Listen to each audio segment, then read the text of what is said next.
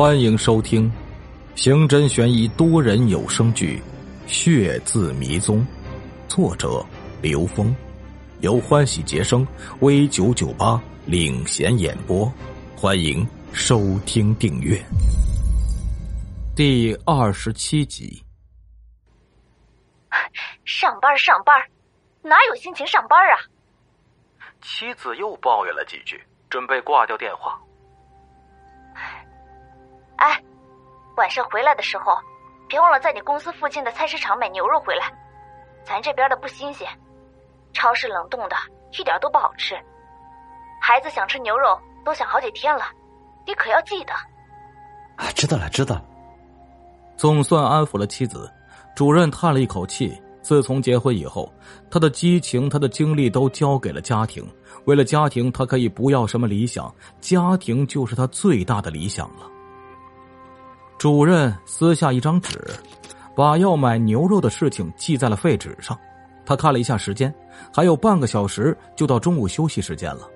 办公室里传来女同事叽叽喳喳的声音：“我觉得这款比较合适你了。”三个女同事围着一台电脑说个不停，他们又在网上购买衣服了。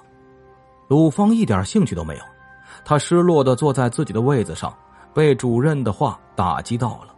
下班时间已经到了，带饭的同事正在用微波炉热饭，有的在附近的餐馆随便吃点他一点都不感觉到饿，难道就这样被生活打垮了？他上班还不到三个月时间呢，就这样缴枪，实在让他不甘心。实在不行，我就辞职去别的公司，我就不相信没有我的用武之地。但想到毕业后投递简历。坐着拥挤难闻的公交车穿梭在城市里去面试，他又有些泄劲。他无神的看着电脑，QQ 上一个灰色的头像在跳个不停。他懒洋洋的打开了 QQ，是落花之音。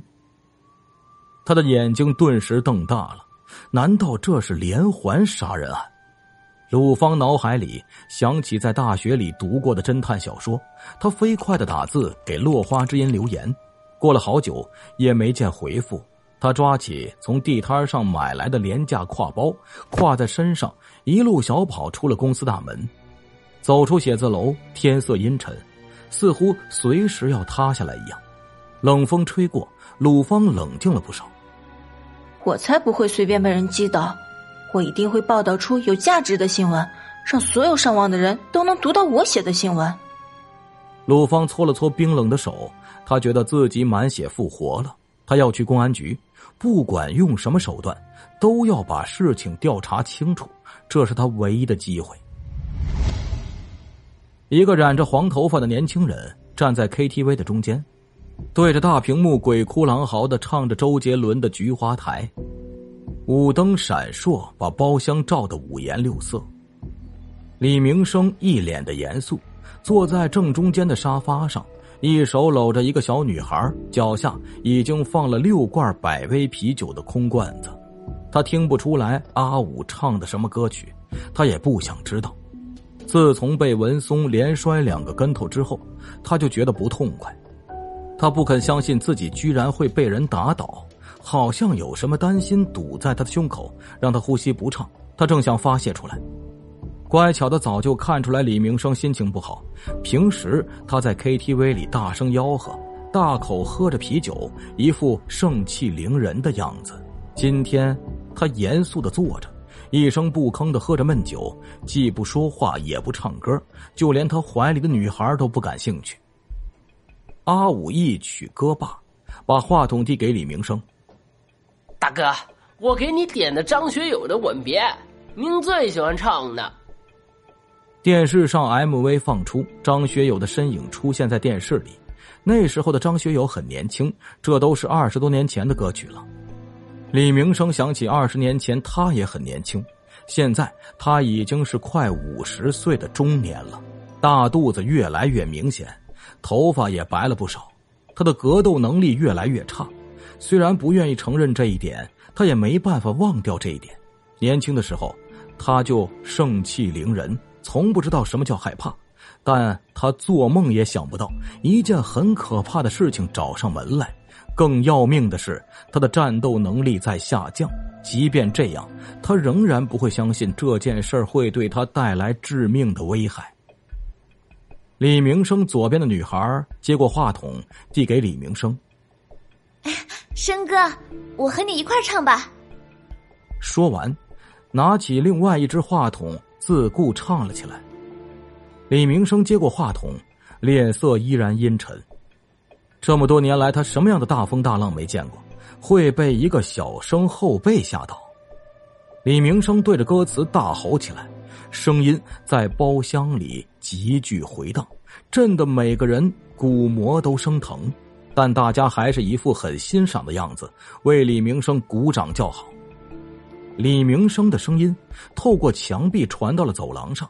从不同房间传出鬼哭狼嚎的声音交织在一起，好像乱箭射入人心一样。走廊上，服务员端着酒水往需要的房间去送，接待的美女领着新来的一群客人朝里面的包厢走去。李明生吼完，额头上冒出了汗水，他把话筒丢到一边。右边的女孩打开一罐啤酒，递给李明生。李明生接过来，仰起头一饮而尽。擦了擦嘴角的啤酒泡沫，李明生重新坐下来。他又开始担忧。阿武为李明生又点了几首他经常唱的歌曲，李明生大吼大叫起来。只有这样，他才能暂时忘掉心中的不安。唱歌喝酒，唱歌喝酒。李明生不知道唱了几首歌，也不知道喝了多少酒，他的大脑开始混乱起来。好像有一层什么东西罩在他的大脑上，让他对外界的感受不清晰。终于，他累了，满头大汗的歪倒在沙发上。歌曲停了，包厢里静悄悄的，圆圆的旋转球舞灯不知疲倦的转来转去，把每个人脸色都照得阴晴不定，紧张的气氛笼罩在每个人的心头。阿武示意其他人，该是回去的时候了。阿武走到李明生面前，让陪伴李明生的女孩子离开。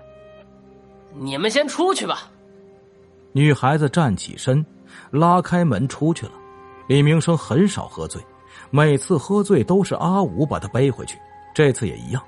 阿武拉着李明生的胳膊，准备像平时一样把他背回去。当阿武的手碰到李明生的时候，李明生忽然像受到惊吓的野兽，猛然醒来。他没有看清面前的人，猛地一脚踹在阿武的屁股上。阿武猝不及防，身子直冲出去，趴在地上。李明生跳起来，朝阿武身上乱踢。哎呦！阿武疼得满地打滚儿。其他人都目瞪口呆的看着眼前发生的一幕，谁都不敢去拦李明生。包厢的门被踹开，何俊涛和另外一个警察跑了进来。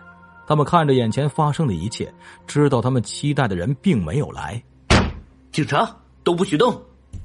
何俊涛大喊一声，李明生充耳不闻，还在用力的踢着阿武。